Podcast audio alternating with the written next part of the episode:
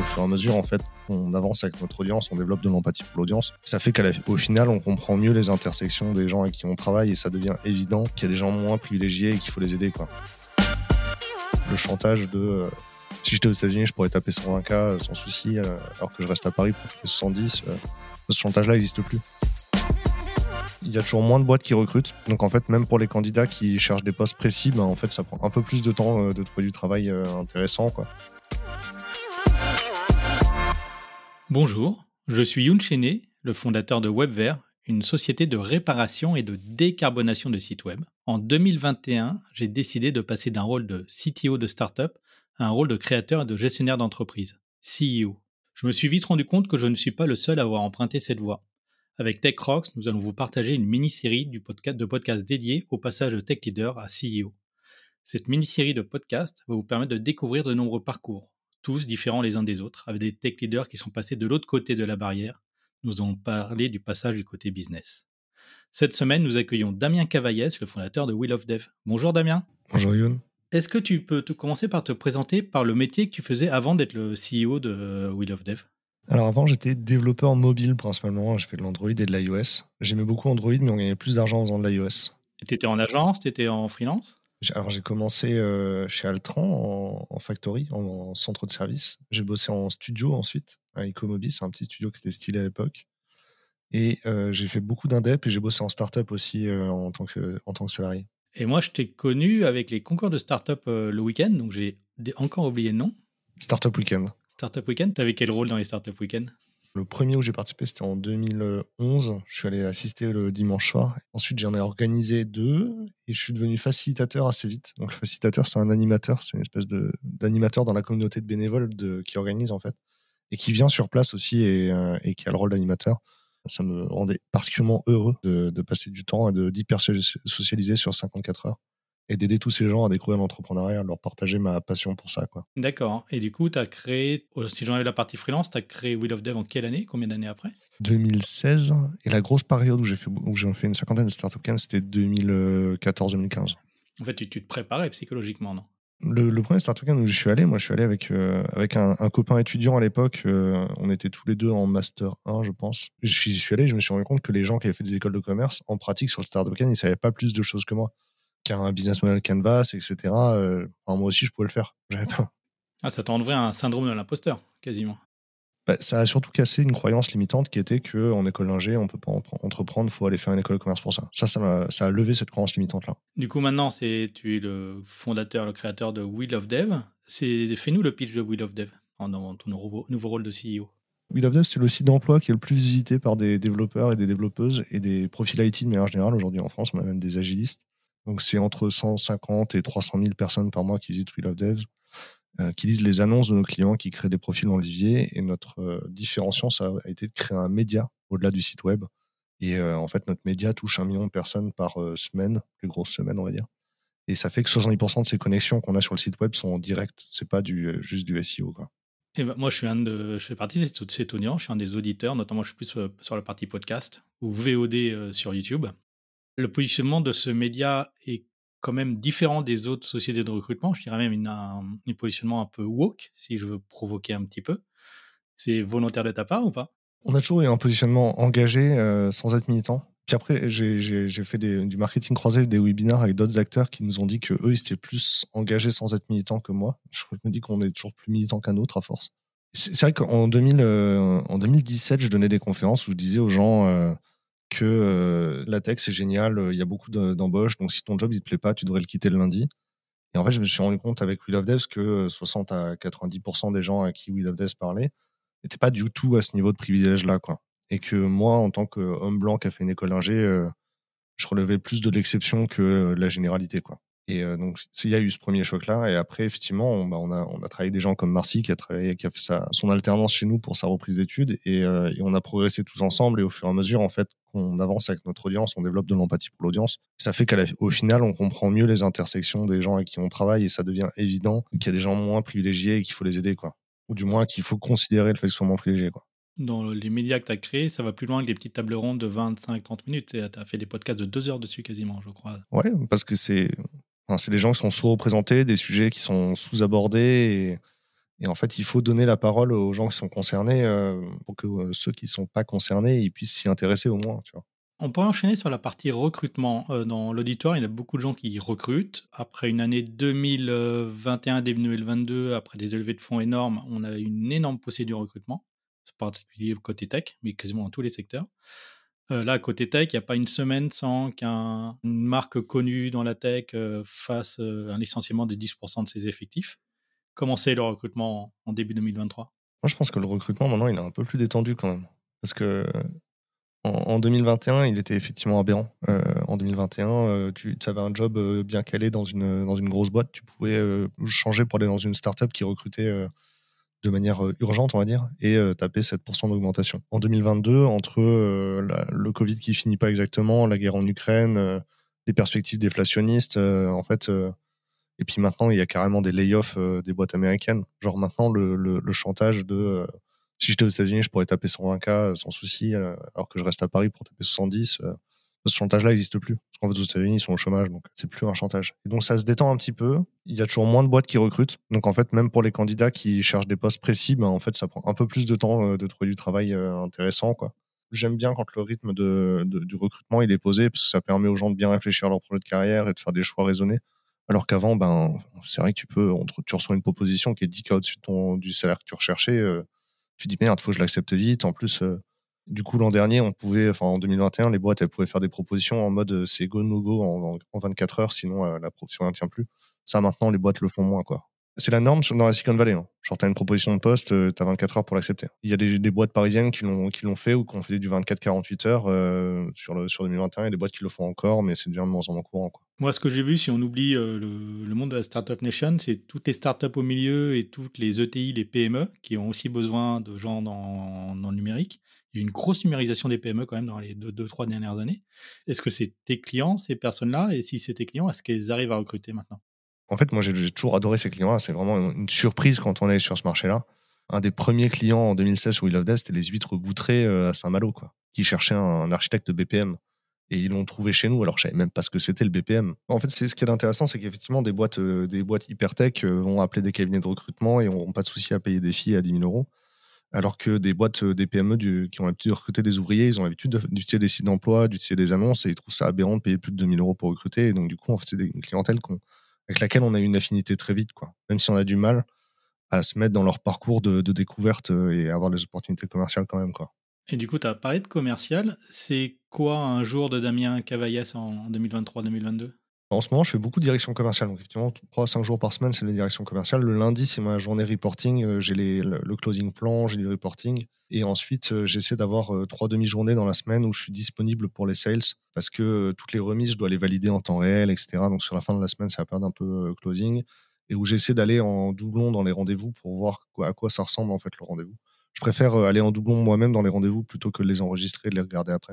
Et après, j'ai souvent une journée par mois ou deux où je fais du contenu avec l'équipe média. Après, j'ai de la gouvernance aussi euh, qui me prend deux à trois jours par mois. Quoi. Tu t'occupes plus du tout de la tech? C'est, rigolo parce que du coup, le, donc le, le, copain avec qui je suis allé au premier Startup Can euh, à l'époque, en, en 2016, c'est devenu mon associé. Et lui, il avait fait après euh, il était allé bosser euh, à, l'étranger, il était revenu, il avait fait HEC Entrepreneurship, et puis du coup, il était, il était peut-être plus commerce, mais ce qu'il aimait bien, c'est le product management. Il était parti faire ça dans des boîtes tech à San Francisco. Et euh, il est revenu pour bosser avec moi sur We of Devs. En fait, assez naturellement, au début, moi, j'ai travaillé sur la stack technique. C'est moi qui ai mis les cloud functions, etc. à l'époque, alors c'était pas le serveur c'était pas trendy. Mais aujourd'hui, c'est lui qui gère tout le produit et les équipes tech sont assez compétentes pour que j'ai pas besoin d'aider sur les choix techniques. Et puis, ils sont, sont clairement meilleurs que moi, en fait. Hein. Donc, je suis dépassé techniquement. Je comprends rien, moi, à Flexbox, euh, Tailwind, etc. De toute façon, j'étais un dev mobile. J'ai jamais compris comment les sites internet ça marchait bien, en fait.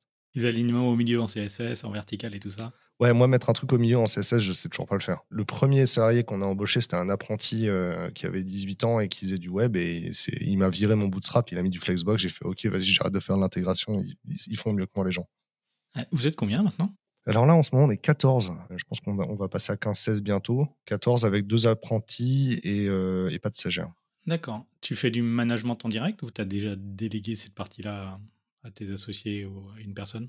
Sur l'équipe média, euh, je fais plus le management en direct. Euh, l'équipe média, il y a Nico qui était le premier réalisateur dans l'équipe qui gère son équipe et il a du coup une journaliste euh, en apprentissage et une, réalisatrice chargée de projet qui, travaille avec lui tout le temps. Et je fais plus les one-one avec, avec l'équipe média. Je fais les one-one avec les commerciaux. je fais des one-one encore avec l'équipe relation client, mais normalement, c'est Vincent, mon associé, qui fait le produit et la relation client. Vraiment, mon associé travaille sur le delivery et moi, je travaille sur la vente. D'accord. Ça te fait combien de personnes en one-one? Euh, bah, du coup, je fais, des, je fais 4 one-one par semaine. J'ai le manager de l'équipe média et les trois commerciales. Et tu arrives à tenir le rythme une journée par semaine? Tu as la discipline pour? Alors, du coup, les, les, les commerciaux et commerciales, je fais des one-one revues de pipe. Euh, donc, je, fais mon reporting en même temps. Je, fais tout sur le même créneau. Donc, en, général, je bloque une demi-journée. Avant, j'avais j'essayais de tout faire sur la journée du lundi. Entre les points collectifs et les one-one, j'étais éclaté à la fin de la journée. Donc, maintenant, je les ai plutôt étalés dans la semaine à des moments où j'ai besoin d'être redynamisé. Et euh, ça marche plutôt bien comme ça. Je les ai plutôt étalés que tout faire sur la même journée. Est-ce que la partie management t'a posé des problèmes? Moi, je vois dans mon cas, on a à peu près la même position dans la boîte, c'est que je suis, vraiment orienté vers l'extérieur pour développer la société, faire connaître la société, faire signer des contrats et tout ça. Et c'est tellement d'éléments à gérer que j'ai l'impression d'être moins bon dans les one-one, d'être moins concentré. Alors qu'avant, quand j'étais euh, engineer manager au CTO, le, succès, c'était vraiment l'équipe. Et j'étais vraiment concentré pour que les gens soient le mieux possible. Et, du coup, j'ai des one-one hyper concentrés, beaucoup mieux, je pense. Et là, maintenant que je suis tellement tourné vers l'extérieur, c'est que j'ai l'impression d'être beaucoup moins bon. Tu as eu la même impression, toi, ou pas? Complètement. En fait, moi, au tout début, du coup, euh, au début, on n'avait que des ventes en ligne. Donc, il fallait rappeler les prospects le plus vite possible pour qu'ils passent la CB. Et ça, c'est moi qui le faisais au tout début. Et euh, assez rapidement, on a commencé à avoir un apprenti euh, qui a fait ça, en fait. Mais du coup, les semaines où il n'était pas là, c'était moi qui le faisais quand même. Et ensuite, on a commencé à, travailler sur des deals temps long. qui, les, les, gros clients, en fait, ils, ils, peuvent mettre entre 6 et 20 mois à closer. Et ça, du coup, c'est hyper compliqué, en fait, pour moi, de gérer la vie de la boîte, les levées de fonds, les recrutements, et en même temps d'arriver à suivre des deals temps long. J'y arrivais pas du tout. Et donc, quand on a commencé à recruter des commerciales et des commerciaux sur le deal temps long, moi, j'ai arrêté d'en faire tout de suite parce que j'en closais, euh, j'arrivais à prendre 60 deals sur l'année et j'en closais 40 euh, à 50%. Et encore, il y avait il y avait des actes manqués, clairement, j'avais pas eu de no-go. Alors qu'eux, ils closaient 70% et ils le closaient plus vite. Enfin, vraiment, enfin, j'étais inefficace, quoi. Oui, parce que ouais, tu es concentré sur une tâche. Après, si tu prends les plus compliqués, les plus longs, c'est pas comparable. Mais...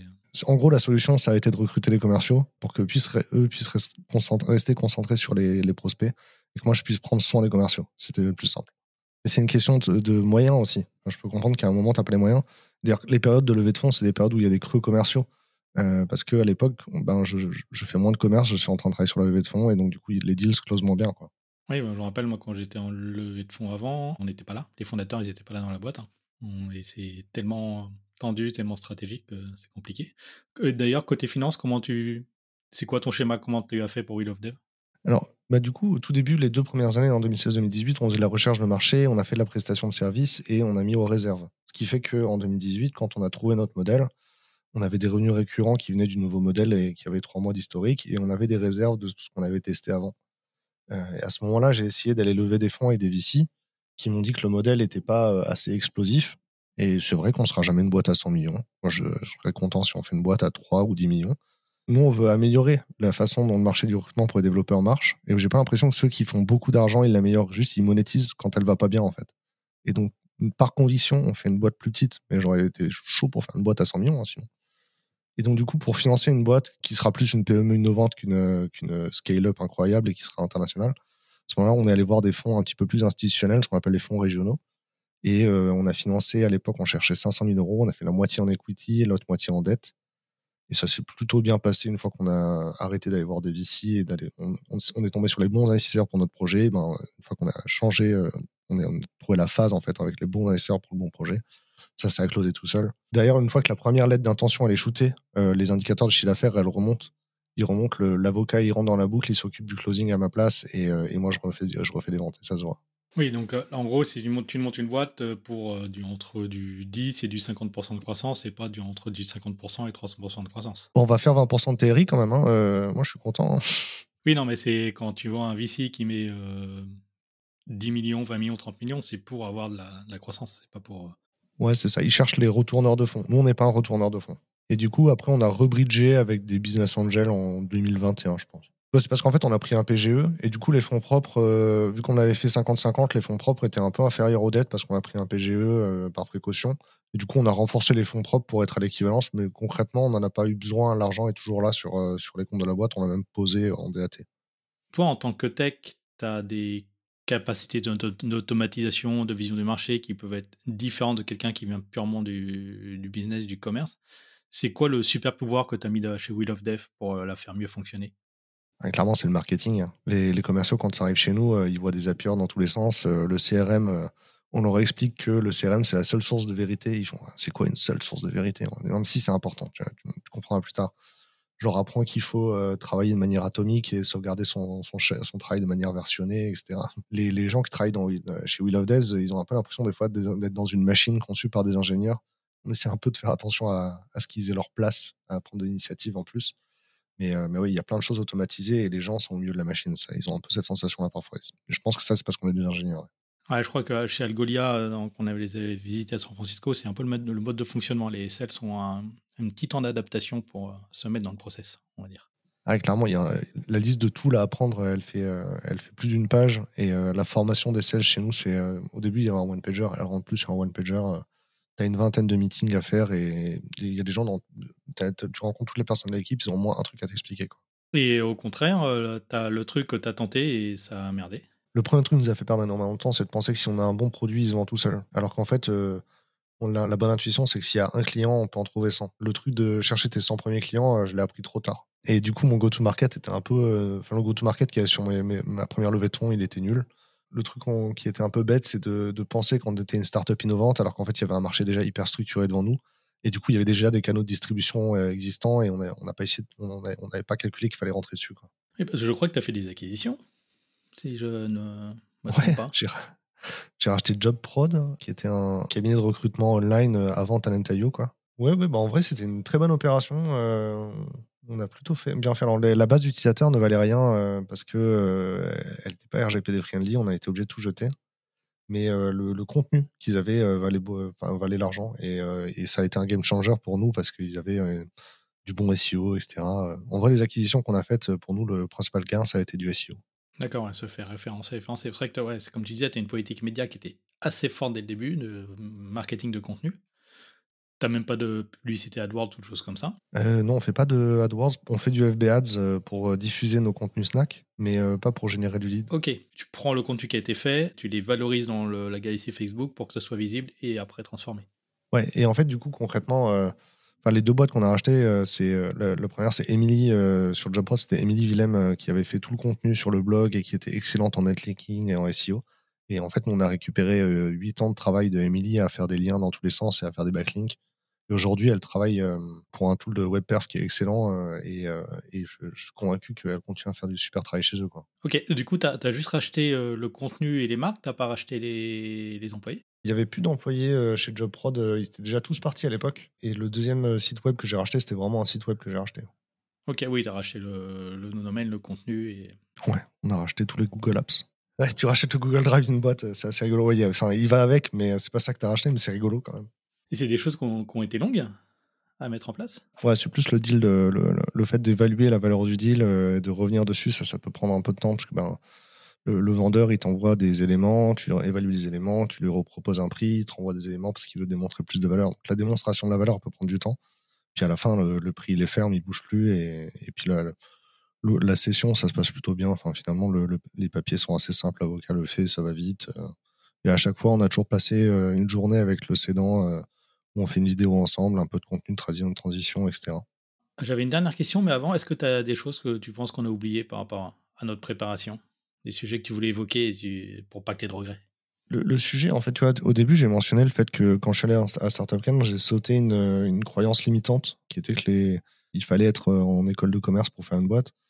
Euh, ça, j'ai quand même retapé un syndrome de l'imposteur après, euh, c'est-à-dire que quand j'ai après avoir levé des fonds, je commençais à fréquenter des, des cercles dirigeants et avoir des nouvelles problématiques que j'avais pas anticipées, hein, euh, notamment les problématiques commerciales. Et j'ai eu l'impression que les, les, gens qui ont fait des écoles de commerce ont appris des choses que je sais pas et qui me manquent dans l'exécution de la boîte, notamment pour faire du commerce. J'ai l'impression que ben ouais, ok, je suis extraverti, je sais parler aux gens, mais je connais pas le je j'ai aucune idée de comment gérer un process commercial, j'ai aucune idée de, j'ai pas de technique de vente du tout. Et ça, du coup, c'était vraiment un syndrome de l'imposteur. J'ai bien mis un an, un an et demi à corriger tous les sujets. Sur le management, euh, les premiers salariés que j'ai eus, je savais pas les, les manager, je savais pas les incentiver. Et je trouvais les réponses euh, dans le réseau de Techstars à l'époque. Et pour les, et pour la partie commerciale ensuite, et savoir être du dirigeant, on va dire, j'ai trouvé les réponses chez Réseau Entreprendre. Ouais, Techstars, c'était les organisateurs des Startup Weekend, si je ne me trompe pas. Ils ont racheté, ils ont racheté Startup Weekend. Mais à la base, Startup Weekend, c'était pas Techstars. Euh, ils, ils ont racheté. Et là, si tu devais donner des conseils à un tech qui souhaite monter sa boîte, euh, ça serait quoi les conseils pour qu'il puisse euh, démarrer, faire sa première année? En, fait, même après, maintenant, quand j'ai rencontré des tech leaders, en fait, les, les, tech leaders qui marchent bien, qui font une bonne carrière, ils s'entourent d'un réseau professionnel proche qui est même en dehors de leur boîte, avec qui ils peuvent euh, échanger régulièrement, poser des questions. Et c'est d'ailleurs l'objet de TechRox. Hein. Et en fait, c'est la même façon quand tu es euh, dirigeant d'une entreprise, c'est la même façon quand tu es directeur commercial ou directrice commerciale. Et en fait, c'est ça que euh, les gens qui ont fait une école de commerce ont et pas toi. C'est ce réseau proche. Et c'est pas quelque chose qu'ils ont appris à l'école. Ça, en fait, on peut le rattraper, on peut aller voir des gens, comprendre quel bouquin ils ont pris et là, tu vois, par exemple, aujourd'hui, on a structuré la, vente après-vente, c'est-à-dire le, renew, les account managers, les CSM. Bah, j'ai approché les gens qui font le métier là chez mes concurrents, euh, qui sont head of euh, CSM ou head of euh, revenue chez mes concurrents. Et en vrai, les, ils nous ont sans souci fait des rendez-vous pour m'expliquer pourquoi ils ont changé, etc. Parce qu'en fait, personne n'a de réponse absolue. ils m'ont expliqué un peu l'histoire de comment ils ont changé les postes, de ce qu'ils ont pris comme référence, les hypothèses qu'ils font encore aujourd'hui, qui font qu'ils font comme ça ou pas. Et euh, en fait, c'est ça, euh, l'apprentissage que je dirais à un ingénieur, c'est faut pas hésiter à approcher les gens, même chez des concurrents, qui font qui ont déjà eu le même problème, qui ont déjà trouvé une solution et d'échanger avec eux parce que bah, quand on est nouveau sur le marché, on cherche des nouvelles solutions euh, au même problème que les anciens ont eu et en fait tout le monde est OK pour en discuter. Il y a des gens qui seront pas OK pour en parler, mais c'est pas grave, on parle avec les autres. Quoi. Ouais, de, toute façon, si tu as des concurrents, il est possible que tu te retrouves dans la même boîte euh, d'ici 3-4 ans. Donc, euh. Et c'est ça, ouais. Moi, quand j'allais sur des salons, euh, les premiers commerciaux expérimentés, c'est-à-dire en dehors des juniors qu'on a recrutés sur annonce, les commerciaux que j'avais rencontrés sur des salons et j'avais été juste sympa avec eux. Et les gens me disent oh, T'es fort, t'as débauché la concurrence. Non, j'ai juste payé des bières aux, commerciaux de la concurrence pendant deux ans. Ça se fait bien. Ça marche. je vous propose de fermer le podcast en donnant ta recommandation aux éditeurs. Bah, sur, le, sur le management, on a déjà mentionné Radical Candor, euh, le, bouquin est effectivement incroyable et c'était la recommandation des, gens de Techstars à l'époque. C'est bah, la grosse culture américaine sur euh, comment établir une relation sincère en fait avec tes collaborateurs. Et déjà, socialiser entre adultes, c'est compliqué, mais alors socialiser avec des collaborateurs, c'est compliqué. Et je le conseille, hein, moi, il a vraiment changé la manière dont, je manageais, la manière dont je communiquais euh, dessus. J'ai vraiment beaucoup appris juste en écoutant le livre. En plus, il est bien raconté. Enfin, c'est agréable à lire, quoi. C'est pas un livre technique, forcément. Et du coup, ça, ça m'a aidé finalement, parce que j'avais peur que moi, tu sais, j'étais entrepreneur solo avant, euh, méga impliqué dans tout ce que je fais. Je suis hyper intense en plus dans ce que j'entreprends. Et je voulais savoir comment créer cette motivation, cette intensité chez les autres, euh, chez les gens que je recrute. Et Radical Condor a répondu à cette question-là. Et en fait, euh, voilà, c'est créer une relation avec les gens pour qu'ils aient envie de travailler avec toi et qu'ils aient envie de travailler dans la boîte et qu'ils aient envie d'accomplir les objectifs et pas simplement de faire la to-do list. C'était ta seule recommandation Après, sur la vente, moi, je recommande Predictable Revenue, qui est plutôt un vieux bouquin de vente euh, pour le coup, et qui a été écrit par un des premiers SDR chez Salesforce, euh, et qui explique en fait finalement comment faire de la de l'avant-vente. Le métier de, SDR est assez connu aujourd'hui dans la vente. C'est le, les gens qui font de l'avant-vente, qui font de la prospection à proprement parler. Et comment le faire correctement? Et je pense que c'est ce qui m'a le plus servi dans les premières années, à créer des grosses campagnes, approcher beaucoup de prospects d'un coup. On avait besoin, si tu veux, d'avoir beaucoup de clients en même temps, parce qu'on reste un business de plateforme. On avait besoin de démarrer beaucoup de clients en même temps. Et, ce bouquin-là m'a permis aussi de, de comprendre que les, les, conversations que tu démarres aujourd'hui, c'est des deals que tu vas signer l'an prochain et qu'en en fait, il faut démarrer les conversations tous les jours pour pas être en panne dans six mois, etc. Et, ça m'a permis de structurer mon, comment je génère du lead. Quoi. Super, bah merci pour ce moment, Damien. C'était cool.